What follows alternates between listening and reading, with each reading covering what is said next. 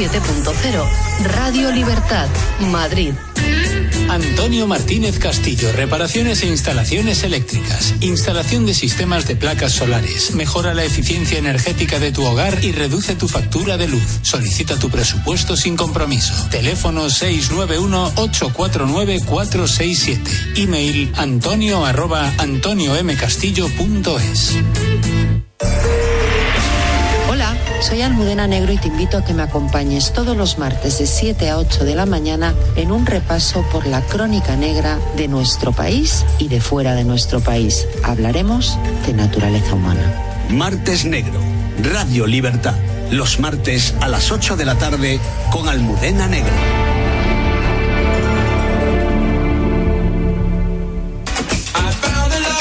Soy Ramón Biosca. Y yo, Alfonso Escame. Y presentamos Pecados Veniales, el mejor programa de lujo y estilo de vida aquí, en Radio Libertad. Y como siempre decimos, sed malos. Pecados Veniales, programa en Radio Libertad con Alfonso Escámez y Ramón Biosca.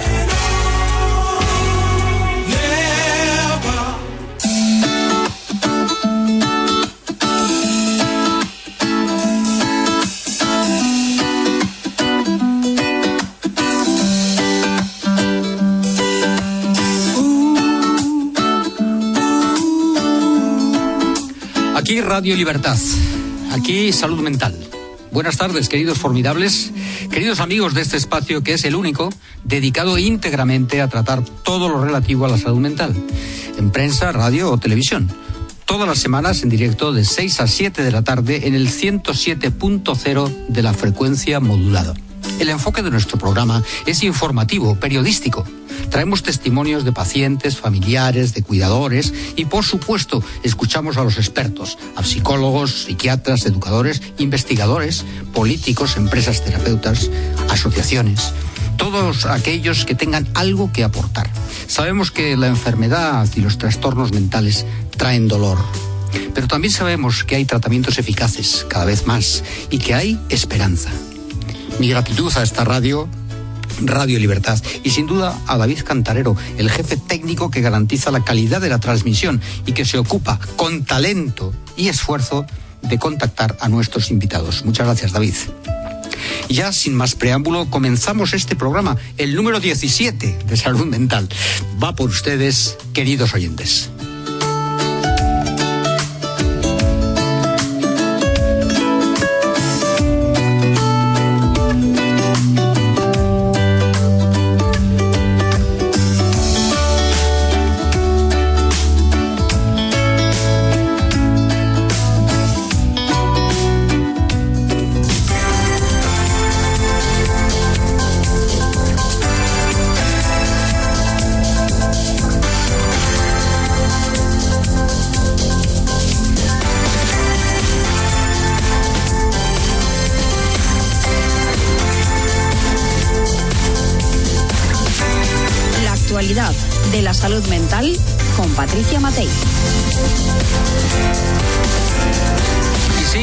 Llega con todos los honores nuestra periodista de cabecera, experta en periodismo de salud, premiada en varias ocasiones por sus grandes artículos.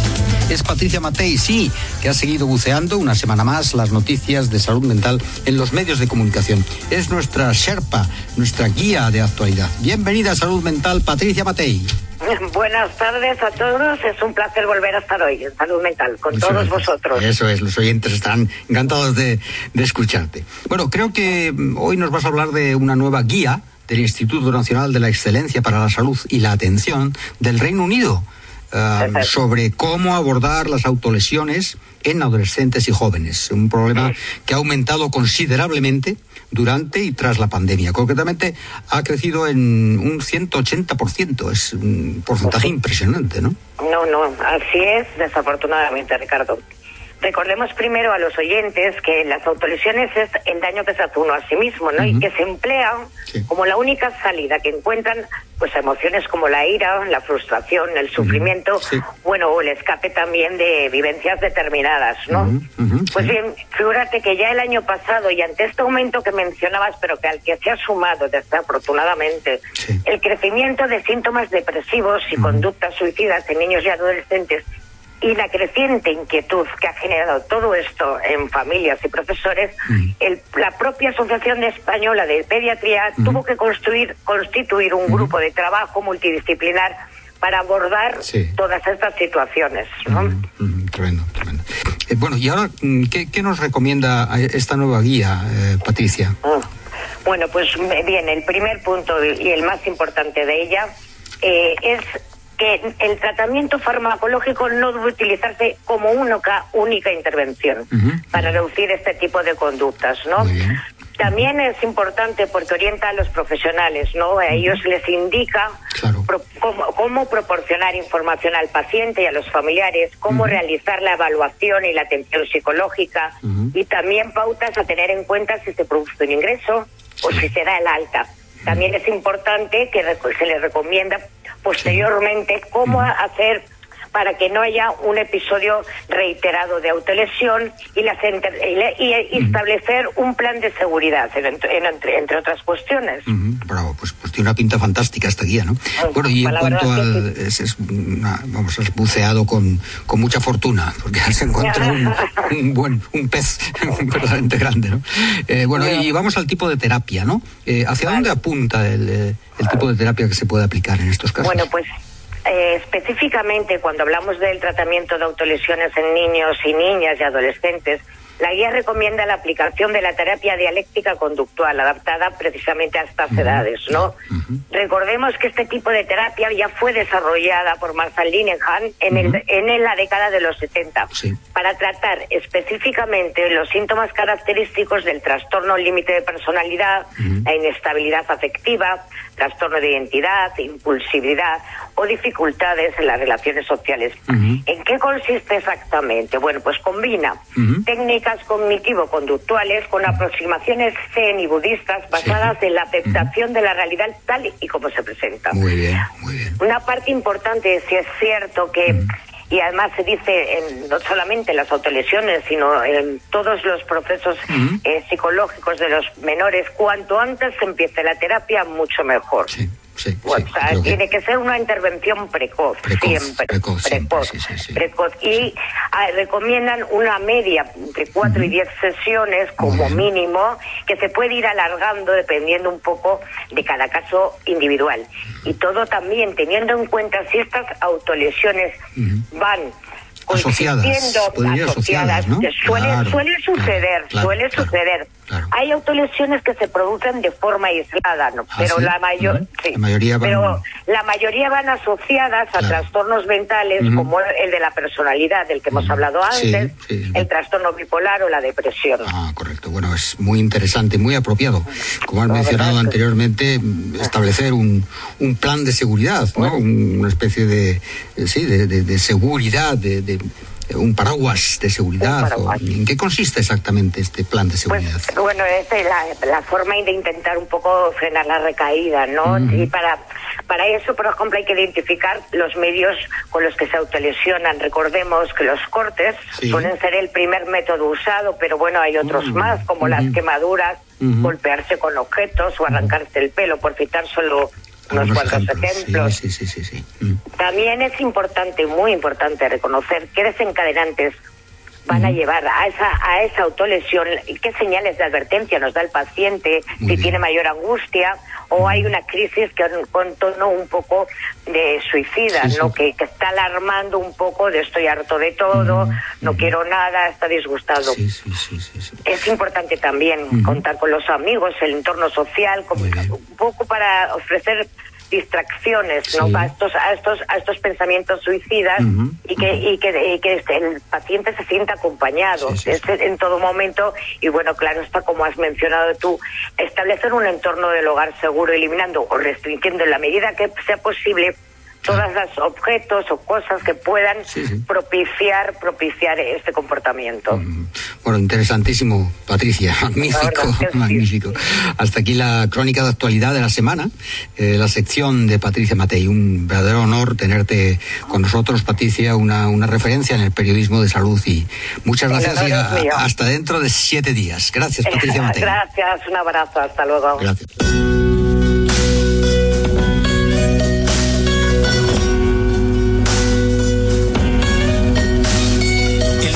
Límite, conocido como TLP, es un trastorno grave que requiere de terapeutas expertos, en muchos casos de farmacología y un firme compromiso de la familia. Si crees que tú o alguien de tu entorno puede tener trastorno límite, no dudes en contactarnos. Somos la Fundación para la Atención y la Investigación del Trastorno Límite de la Personalidad. Somos AMAI TLP. Llevamos 20 años atendiendo a pacientes y familiares con los mejores especialistas en diagnosticar y tratar el trastorno límite. Estamos en Coslada 7, en Madrid Centro. www.amaitlp.org. Del trastorno límite se sale.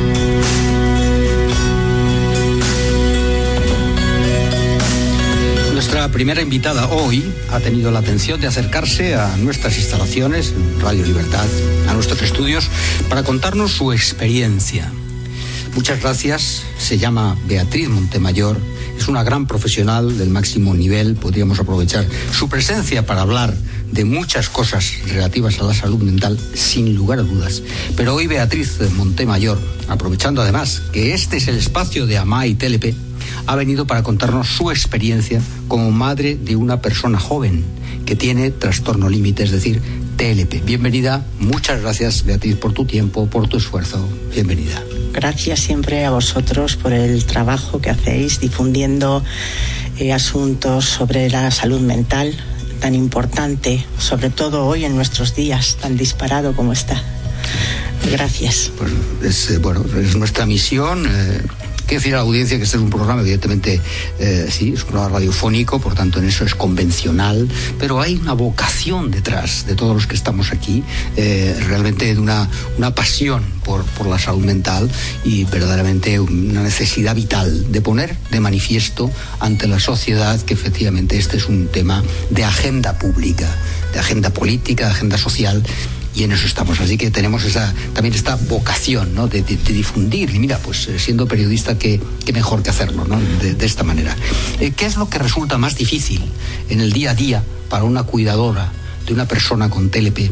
que además es tu hija, que además es una chica joven, que es mm, para la audiencia, siempre nos referimos mucho a, a, la emulación. Muchas personas que están escuchando dirán, bueno, que nos orienten, que nos den ejemplos, testimonios, Beatriz.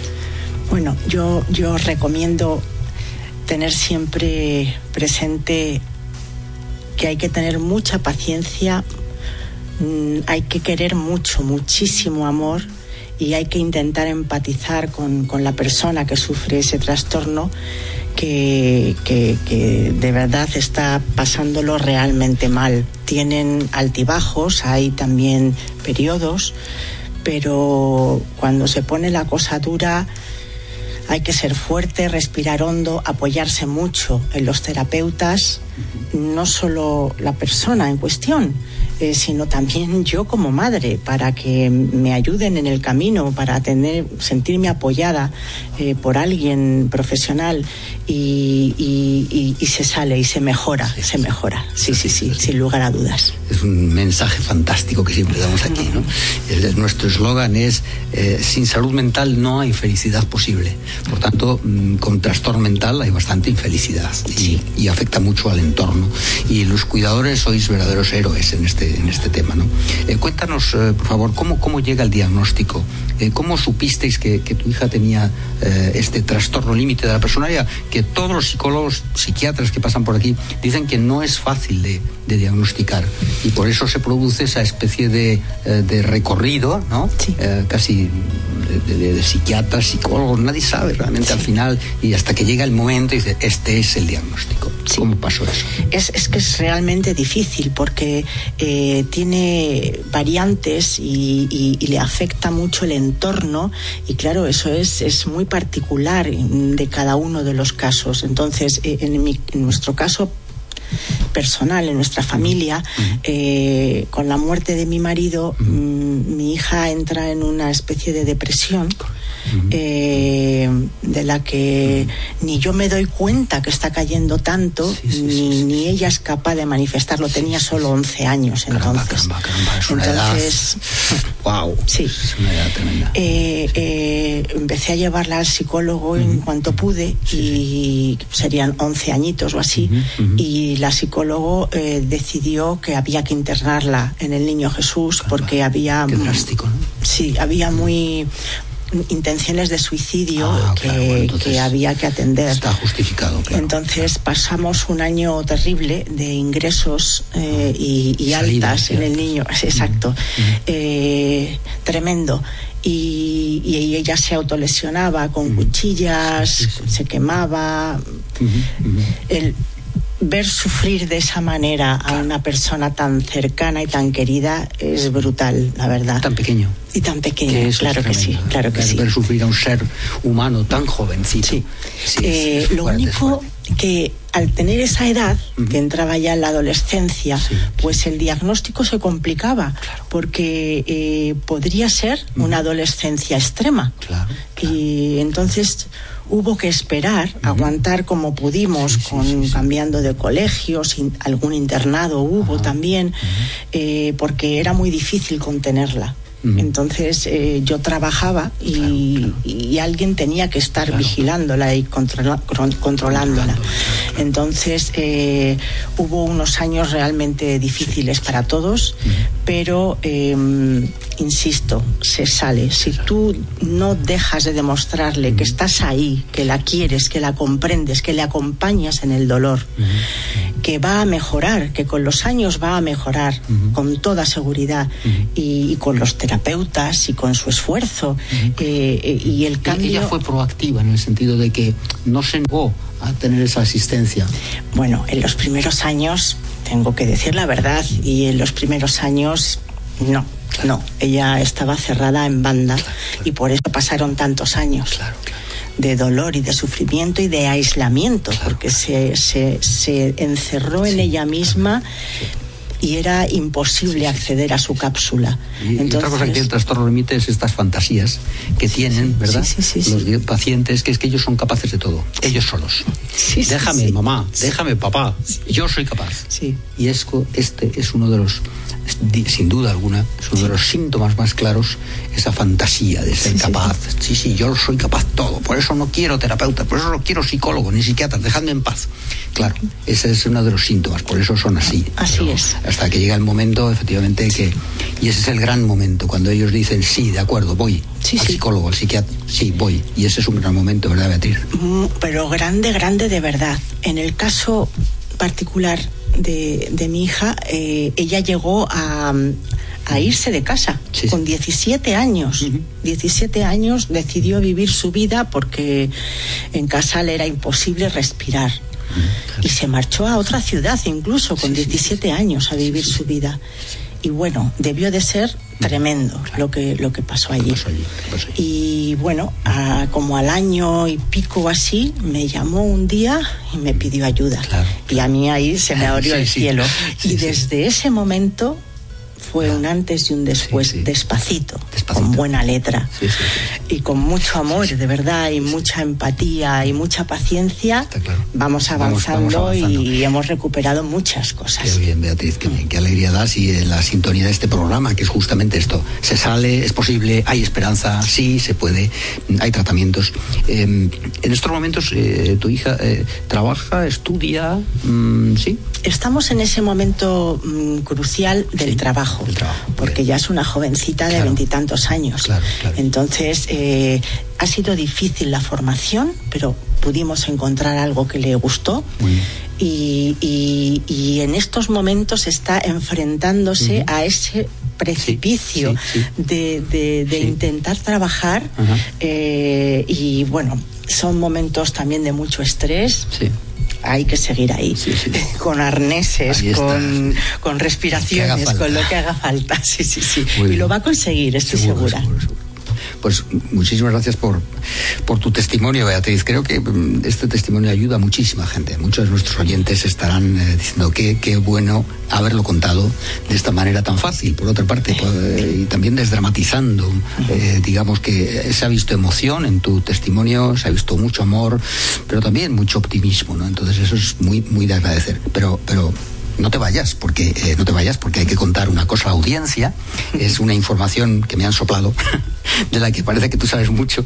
Se trata de un mercadillo benéfico cuya recaudación va precisamente a las personas eh, que padecen TLP. Estando en el espacio de AMAI TLP, pues tiene mucho sentido tratar esto. Es este fin de semana, ¿verdad? ¿Dónde se celebra? Sí, efectivamente, muchas gracias por. Ah, nada, ya estaremos. ¿eh? Toda audiencia va a estar allí, vamos a llenarlo, ya verás. Sí, animo a todo el mundo a que se acerque a mm. hacer las primeras compras navideñas o de lo que haga falta. Eh, porque es un mercadillo, efectivamente, solidario, que va a tener lugar en la calle Guerrero y Mendoza, 3840 de Madrid. Los metros más cercanos son Concha Espina y Alfonso 13. Muy bien. Y vamos a estar esperando a todo el mundo con los brazos abiertos. Muy bien, muy bien. ¿Qué horarios? Pues eh, los dos días, tanto sábado como domingo, de ocho y media a 8 de la tarde. Caramba, pues. perdón, de diez y media de la mañana, perdón, a 8 de la tarde. Mucho tiempo. 10.30 a 20 horas. Exacto, ininterrumpidamente. Interrumpidamente. Como jabatas. Fantástico. Mm, ¿Repites la calle si te parece? Sí, calle Guerrero y Mendoza, 3840. Muy bien, muy bien. Pues allí habrá artículos de todo tipo, eh, de moda, por supuesto, Exacto. algunas cosas más, complementos, y será un, un, honor visitaros, luego lo haré, eso está claro, y animo a la audiencia, a nuestros amigos formidables, a que lo hagan este fin de semana. Tienen un, un buen motivo para pasarse por allí, ¿no? Así que muchas gracias por todo este caudal de experiencia, de consejos que nos has dado para nuestros oyentes, y muchas gracias por, por tu tiempo, Beatriz Montemayor, y hasta una próxima ocasión. Muchas gracias. A vuestra disposición. Hola, estimados oyentes. Soy Ricardo Martín, director de salud mental en Radio Libertad. Les espero todos los jueves de 6 a 7 de la tarde en Salud Mental, porque sin salud mental no hay felicidad posible. Salud Mental con Ricardo Martín, los jueves a las 6 de la tarde en Radio Libertad.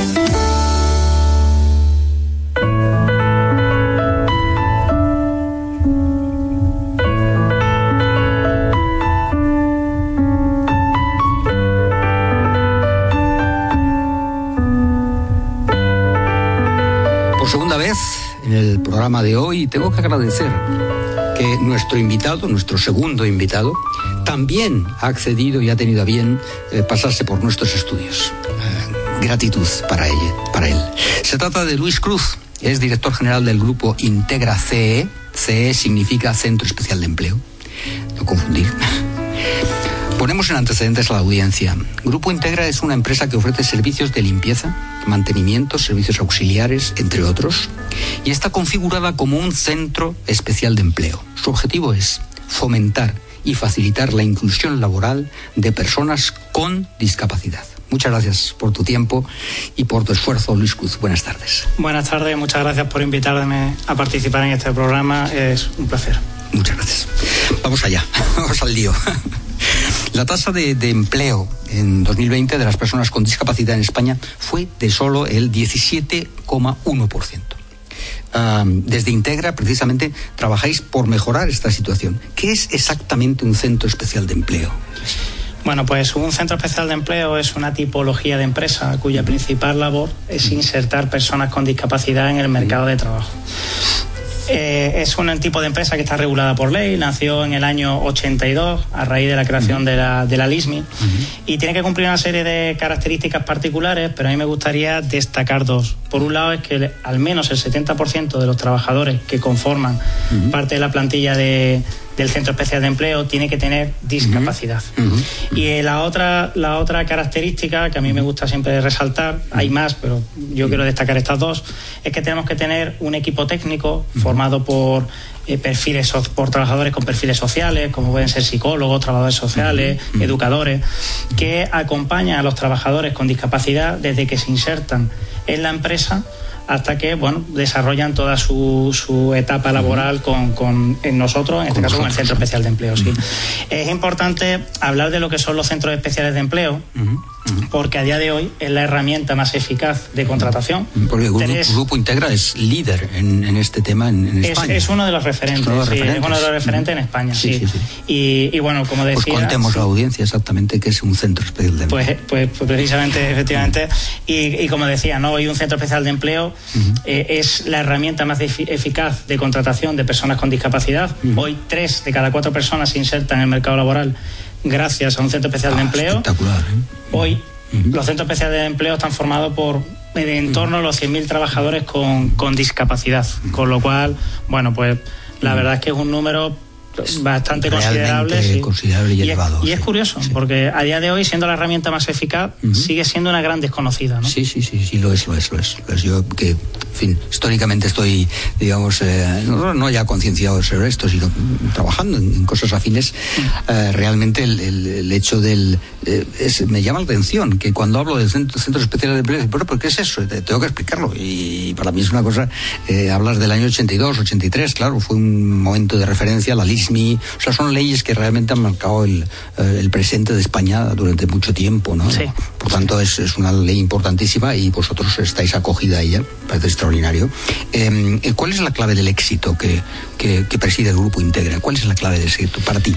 Bueno, hoy nosotros llevamos más de 20 años trabajando desde Grupo Integra. Hoy lo conforman más de 4.200 trabajadores más del 90% o de en torno al 90% tiene discapacidad, o sea que es una cifra considerable. Y bueno, tenemos, eh, estamos implantados en, to, en, todo el territorio nacional. ¿no?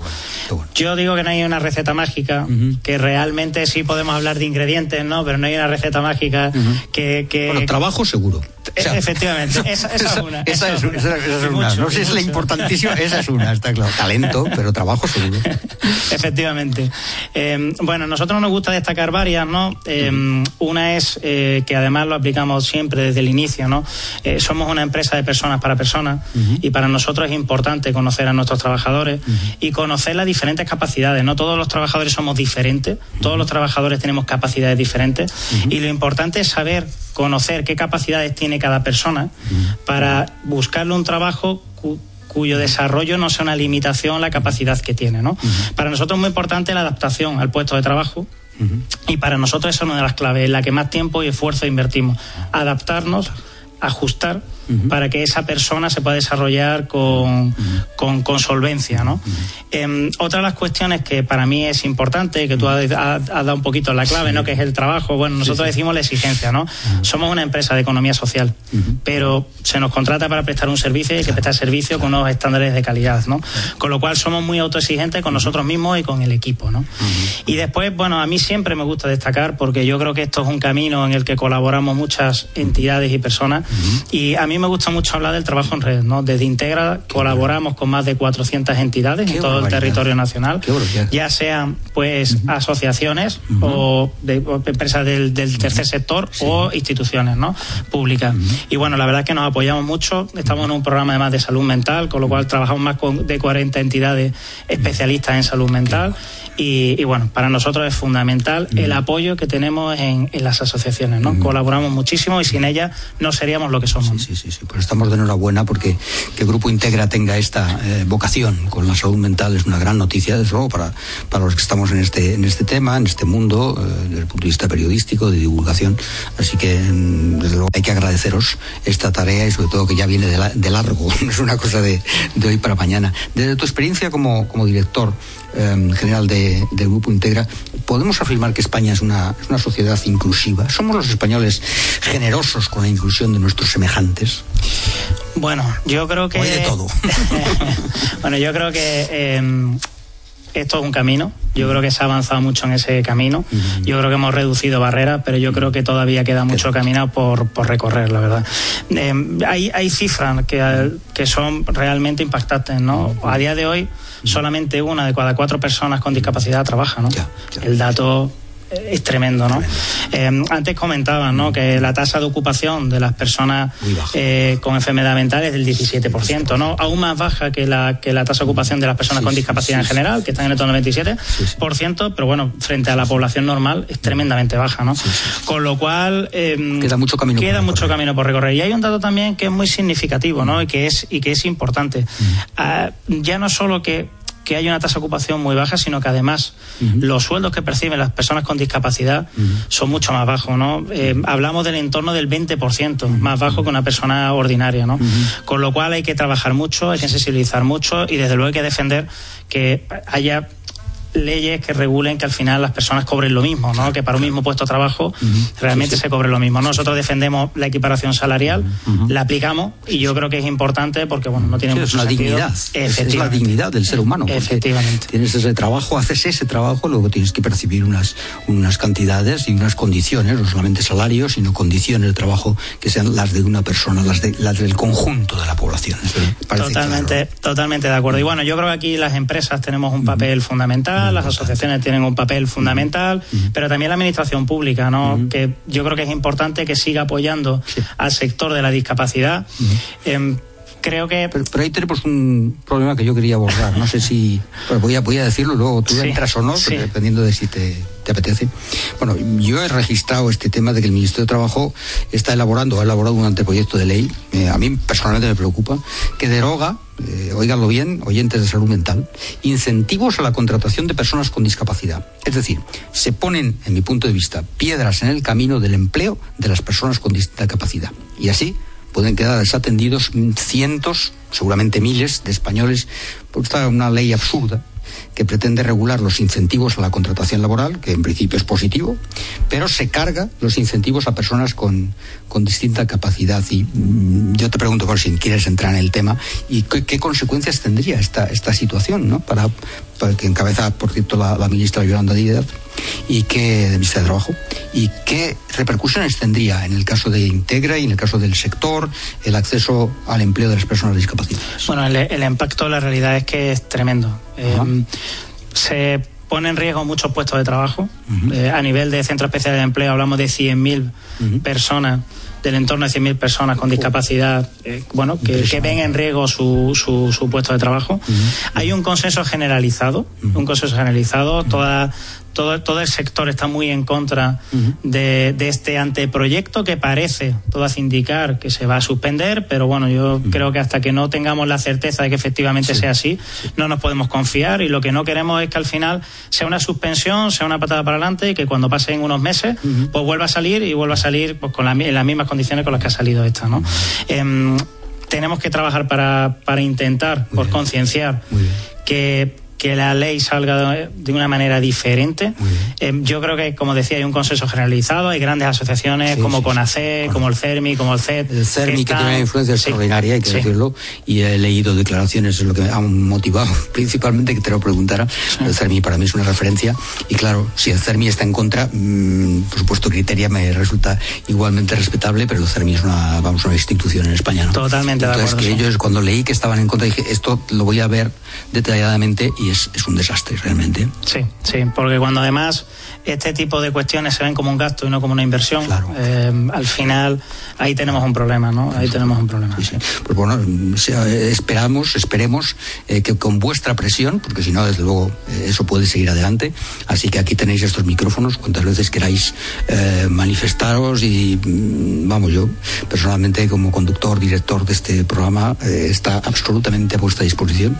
Y una llamada, queremos sobre esta ley que hablamos, cómo va, cómo evoluciona, estos micrófonos son, son vuestros. Pues muchísimas gracias, muchísimas gracias. Es un sector que no está para para muchas, y permíteme la expresión tontería, al final hablábamos de que una de cada cuatro personas con discapacidad no está trabajando, eh, perdón, está trabajando, tres de cada cuatro no lo están.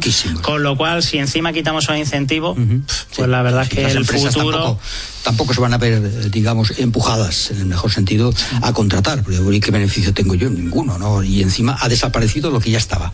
Mm. Eh, por tanto, es un desastre que viene de aquellos años 80 eh, que se produjeron tantos y tantos avances, como se produjeron en la, realmente en el desarrollo de leyes muy, muy, podríamos decir, muy sociales, por llamarlo de alguna manera, y que realmente llevaron adelante a sectores que están absolutamente marginados, ignorados, y les pusieron visibilidad, les dieron ese marco legislativo y ahora es increíble que años después esto se vaya a cuestionar. Así que, lo dicho, soy absolutamente beligerante en este tema y me tenéis eh, completamente de, vuestro lado. Así que muchas gracias no solo por este dato, sino por todo lo que has contado de Grupo Integra, interesantísimo.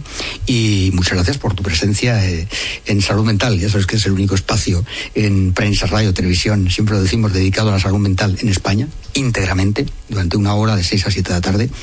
Y aquí estamos, eh, director general del Grupo Integra CE, Luis Cruz. Muchas gracias y hasta una próxima ocasión. Muchas gracias.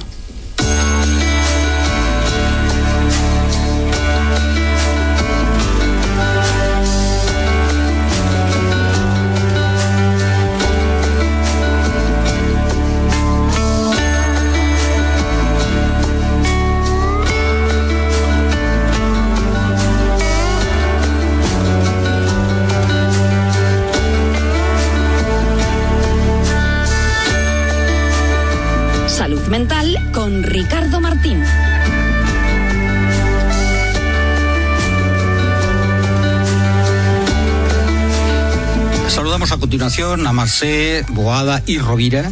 Es eminente neuróloga, ha dedicado su vida profesional a la investigación de las enfermedades neurodegenerativas, más concretamente a la demencia y a la enfermedad de Alzheimer. Muchas gracias, doctora Boada, por haber aceptado esta entrevista. Buenas tardes. Buenas tardes, encantadísima de estar aquí, encantadísima. Muchas gracias, doctora.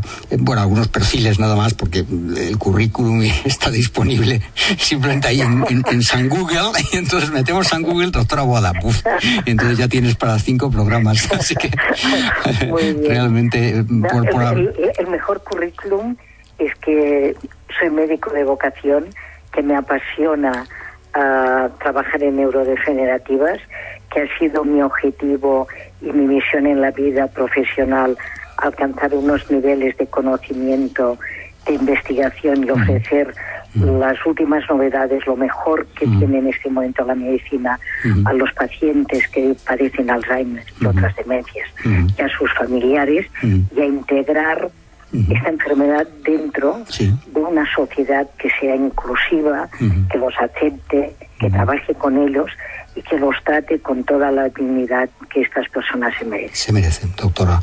Magnífico, gracias por esta introducción que no podía ser más eh, realmente oportuna y de saliendo además de la anterior entrevista que estábamos hablando de eso, de inclusión, de respeto, de respeto, al, ser humano, ¿no? Más allá de, las condiciones que cada uno de nosotros podamos tener. ¿no? La doctora Mercedes eh, Boada es cofundadora, vicepresidenta del Patronato de Alzheimer Centro Educación ACE es, directora eh, médica de ACE y una de las mayores expertas eh, mundiales, y lo digo porque lo he leído eh, detalladamente, en Alzheimer. Entre otras muchísimas iniciativas y actividades dentro de ACE, la doctora Boada participa en el proyecto de la Red Federada de Investigación Sanitaria Tartaglia, concretamente sobre el diagnóstico de Alzheimer a través del análisis del lenguaje. Esto es una novedad extraordinaria y que, abre un, camino de esperanza, ¿verdad, doctora? Cuéntenos qué es Tartaglia, eh, cómo se puede diagnosticar el Alzheimer a través del análisis del lenguaje. Bueno, bueno, es que esto es es como llaman los americanos exciting. ¿eh? primero, si nos ha permitido, y esto permítame que, coja solamente un minuto para, para posicionarnos, fíjese, el COVID ha dado un vuelco a cómo son las relaciones de la de la medicina del médico con el paciente porque en nuestra en nuestra institución en cuatro semanas armamos ¿eh? armamos y cuando digo armamos, construimos. Construimos, ¿eh? O sea, ¿no? Y hicimos um, a aplicar todo lo que había en aquel momento de, de digitalización a dar continuidad a la actividad clínica, a dar a- la actividad clínica, a no dejar colgados a los pacientes, a no esperarnos tres meses o cuatro, porque no lo sabíamos, en dar una respuesta de un diagnóstico, de un seguimiento, de una atención a, a- a personas mayores con defectos y con dificultades de cognición que estaban esperando, que se hubieran quedado, que ya nos quedamos en, en, un, en, en un limbo, pero que nos hubiéramos quedado en un limbo enorme con unas con unos atrasos de, de las visitas y con una pérdida del contacto y del seguimiento y del apoyo que se les ha de dar. Por lo tanto, el COVID, ¿qué hizo? Implementar la, la tecnología digital, el uso de plataformas, de una forma de un fast track. Nos metimos en el AVE, nos metimos en el AVE y conseguimos llegar a todo el mundo, o llegar al máximo, de personas que a las que teníamos de atender. Esto ha dado lugar, tuvo muchas reticencias. O sea, a ver, el médico, los neuropsicólogos, muchas veces son muy reticentes al cambio, porque el cambio lo hacemos muy lento cuando hacemos investigación, pero cuando lo hemos de hacer masivo, por Dios, nos asustamos de qué manera. ¿eh? y, y- y- y en enfermedad mental y en patología como la nuestra, era la primera duda era lo entenderán. Lo entenderán. Lo entenderán. Quienes ¿qué deben entenderlo. Claro, entender, Claro, cuando claro. nos ven en una pantalla, ¿cómo nos verán? ¿no? Y, y- y podemos, podemos transmitir empatía, ah, transmitir seguridad. Esto lo superamos. Lo hicimos bien. A partir de aquí, nosotros empezamos a analizar qué es lo que pasaba con nuestra institución cuando pasábamos una batería de neuropsicología, que son 45 minutos, de- de- de- con, con el paciente enfrente, a cuando la teníamos de pasar en telemedicina. Y Entonces aquí viene lo que es la investigación, escoger los datos, comparar y tal, y vimos, fíjate, esto funciona. Y lo publicamos. A partir de aquí, cuando apareció este proyecto de la aplicación de, en poliédrica, porque en este proyecto hay muchas especialidades y que son completamente distantes. ¿eh? Yo trabajo con un ex compañero mío de Vallebrón que, que, que es urología. Sí, sí, sí, ¿eh? fíjate. Haciendo urología. Increíble. Yo estoy- yo estoy Qué multidisciplinar, increíble. Sí. multidisciplinar.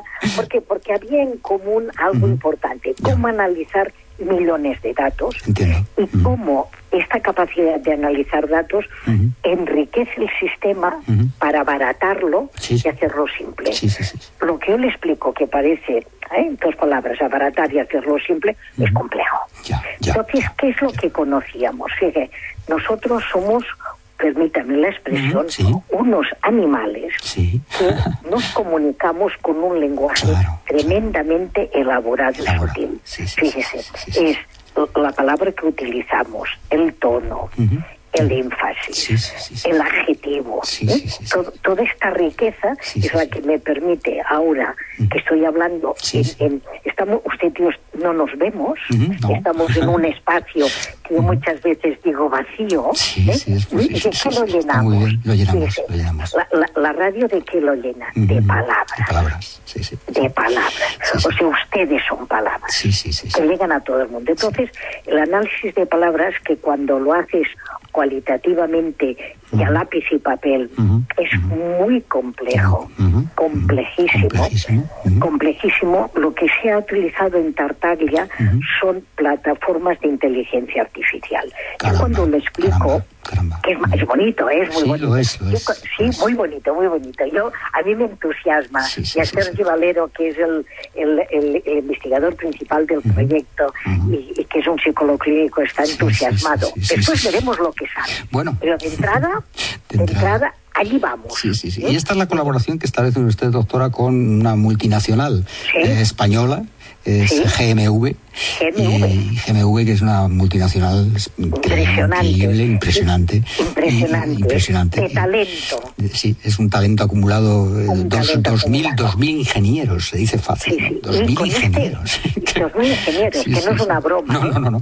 Y entonces, claro, ellos están colaborando eh, con ustedes en, este proyecto, en este proyecto. Claro, en este proyecto. Pero tenemos experiencia con GMV. Nosotros con GMV diseñamos un proyecto europeo sí. que, uh -huh. que, que, fue aceptado y, y, tuvimos la suerte que en Fundación AFI fuimos los coordinadores, los coordinadores de dos proyectos, sí. uno en básica y otro en medicina aplicada, donde uno de nuestros partners era GMV. Sí, sí, sí. sí, sí era experiencia en plataforma, ya, en, en plataforma digital en plataforma digital. ¿Y qué es Tartaglia en mi ámbito?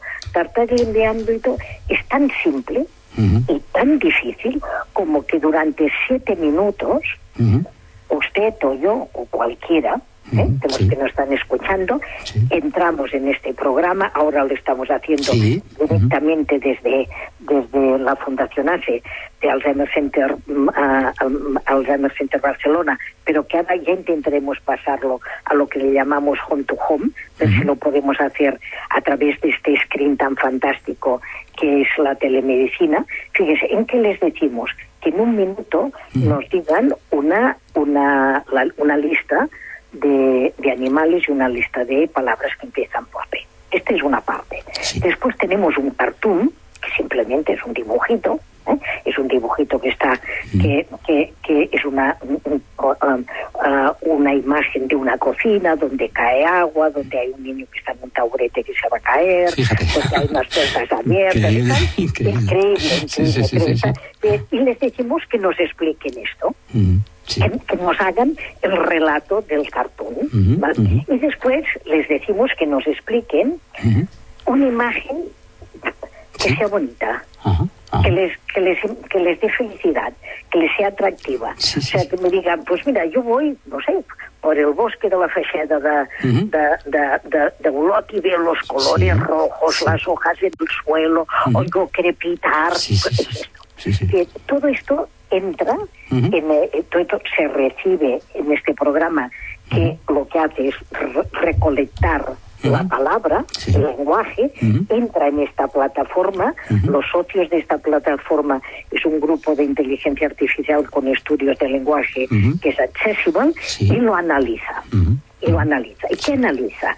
Que analiza el tono, analiza Las la pausas, supongo, las pausas, los silencios. las pausas, los silencios, sí, la, sí. la- fíjese, las palabras de... mm, eh, bueno, pues eh, ahora le digo que esto va, ¿eh? Sí. Las palabras que utilizamos para llenar huecos sin palabras. Sí, sí, ¿no? sí, sí, sí, sí. Y, y- y- este análisis mm, lo hacemos en personas normales, o sea que su cognición es normal. Sí. En, en aquellos individuos que dicen que pierden memoria o que tienen alguna alteración del lenguaje, esto se llama, podría ser un, un Alzheimer prodrómico, Ah, ¿eh? prodrómico, no una demencia. Sí, sí, sí, sí. Fíjese, sino un Alzheimer, Alzheimer, prodrómico, sí, sí, sí. En, gen- en personas que tienen un Alzheimer, de forma leve y en otras más avanzado, Sí, para ver el trayecto de la del empobrecimiento Sí, sí, de este lenguaje que aparece en la enfermedad de Alzheimer.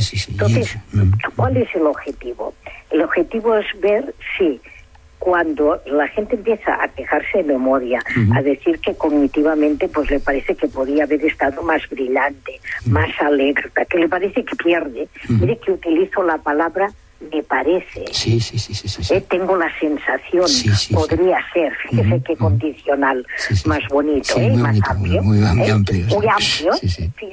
Esto, el tipo de alteración que encontráramos en este lenguaje pudiera ser predictivo de que podemos ir camino a, a, a- una enfermedad Sí. neurodegenerativa. Sí, sí, ¿Qué representaría esto? Esto representaría que en menos de 10 minutos yo ah, haría, un, haría una prox, Una ¿eh? prox. me aproximaría, Sí. no haría el diagnóstico. Ujú.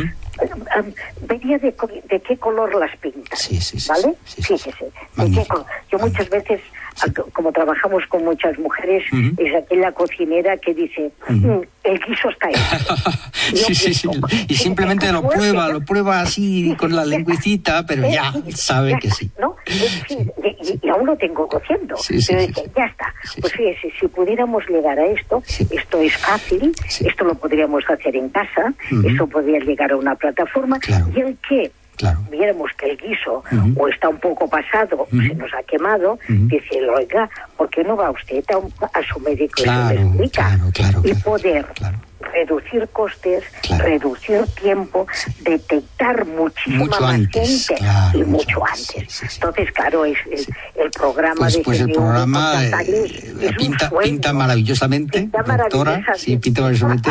Y lo que sí le pido es que, bueno, hoy, hoy hemos dado un pequeño repaso y que conforme vaya avanzando esto, doctora, si tiene a bien, pues vayamos contándolo. Yo Hombre, mm, habla- comprendo que, que es una cosa no, no, muy no, de máximo usted- interés, ¿no? Usted persíganos, que nosotros estaremos Pues, bueno, usted, doctora, ha sido, usted, ha ¿eh? sido fantástica porque eh, nos ha facilitado muchísimo las cosas, lo explica maravillosamente. Y bueno, el Muy tiempo bien. en radio ya se sabe cómo es, pero Bueno, yo estoy entusiasmado, así que mu- bien. muchas gracias de verdad por aceptar esta, esta entrevista. Y, No, no, y y será ustedes un- por su interés y por colaborar, Será- porque si su voz, su voz y nuestra voz no llegaría. Así es. Muchas gracias. Muchas gracias y hasta una próxima ocasión para hablar de enfermedades neurodegenerativas eh, tan importante, una preocupación social realmente enorme y creciente. Así que mm, eh, de verdad eh, enhorabuena y adelante con su trabajo porque es magnífico y es un beneficio para la humanidad. Muchas gracias, doctora. Muchas gracias. Hasta una próxima ocasión. Gracias. Hasta la próxima ocasión. Gracias. El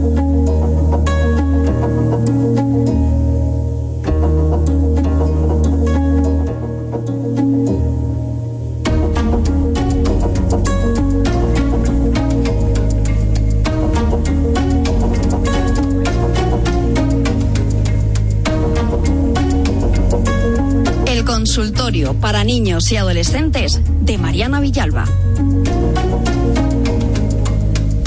Sí, así es. Ahora llega el momento del consultorio semanal para niños y adolescentes en salud mental.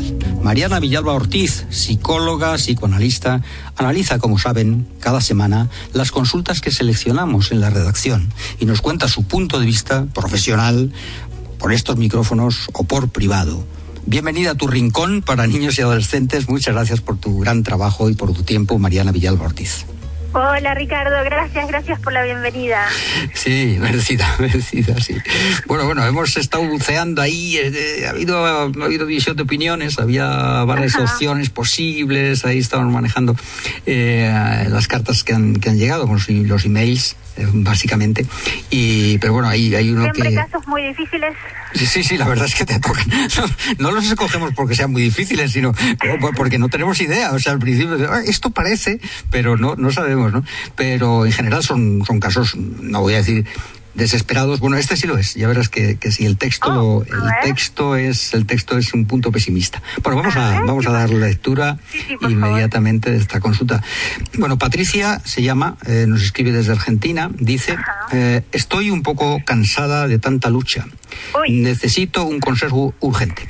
Eh, recurro a ti, Mariana, o sea que te sigue, porque quizás mi problema eh, no le parece importante al resto de los mortales. Bueno, esto es una cosa que pasa normalmente, ¿no? Esto, esto pasa. Pero para mí es cuestión de vida o muerte. Eh, dice, dice Patricia, soy casada, tengo dos niños, trabajo fuera de casa.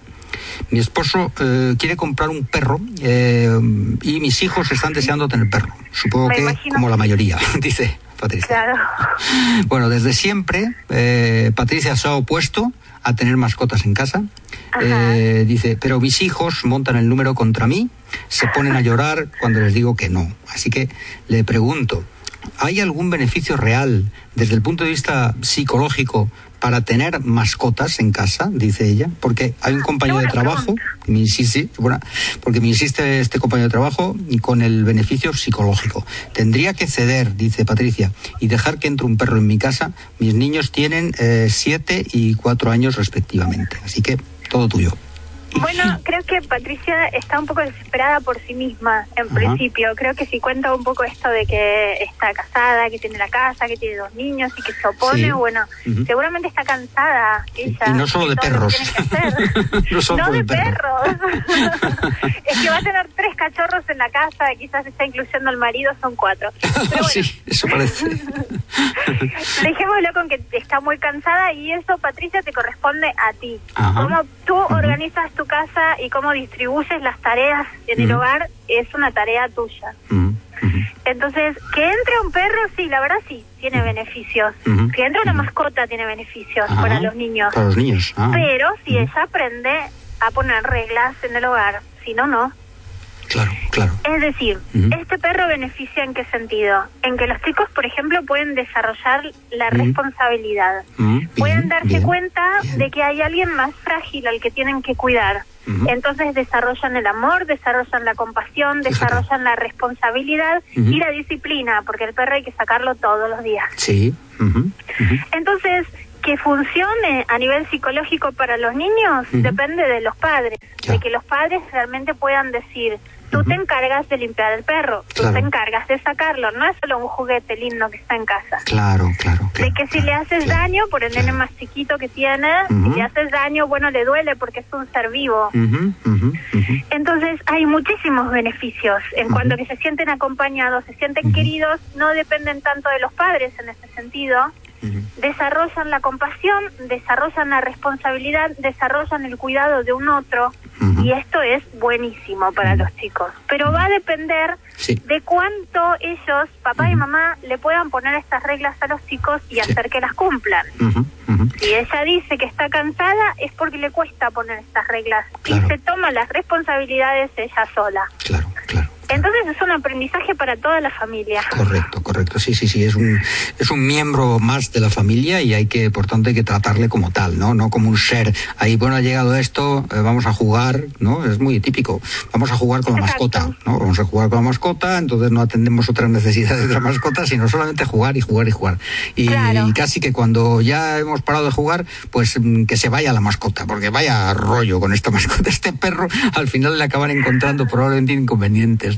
Y ya no es tan bonito como el primer día que llegó de bebé y en una bolita y todo esto. ya aparece como un perro grande y de, de repente el perro necesita salir, alguien le tiene que enseñar a hacer sus necesidades afuera, alguien le tiene que poner la comida, alguien lo tiene que sacar, alguien lo tiene que Entonces, si ella se va a tomar la responsabilidad y no va a darle tarea a los niños, pues no hay ningún beneficio. No hay ningún beneficio. Hay muchas contras. Eh, claro, aquí los niños, mm, según dice eh, Patricia, Patricia, eh, tienen siete y cuatro años. Bueno, mm, para darles tarea un poco todavía es No, al de, siete le viene genial. El de siete, es, el momento justo. Sí, pues nos, quedamos con el de siete, Patricia. Por ahí no va a sacar solo al perro, pero sí puede hacer cosas en la casa. Patricia, exacto. El de siete ya, y el otro hay que esperar un poquito. pues muchas gracias, eh, Mariana Villalba Ortiz, por, tu consejo, tu profesionalidad, tu gran capacidad de explicar los temas, temas complejos, evidentemente, y a veces espinosos, ¿no? pero de una manera accesible y comprensible para todos. Muchas, muchas gracias. Hasta dentro de siete días. Gracias a ti. hasta la próxima que, que siga el éxito de, este consultorio. Te escuchamos dentro de siete días. Gracias.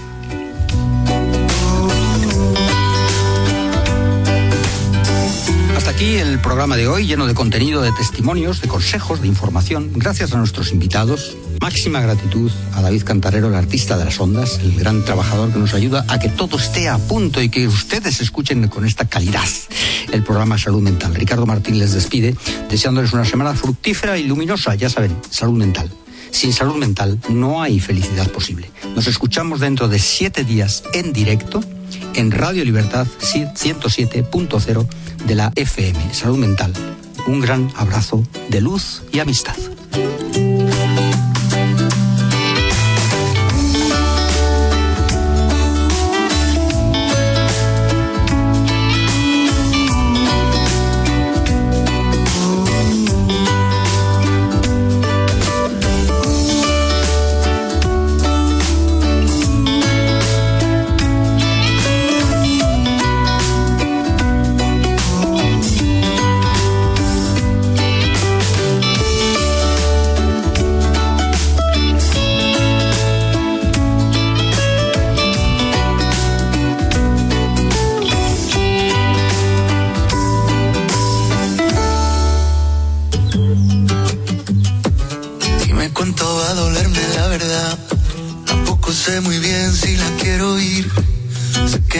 hemos pasado la mitad.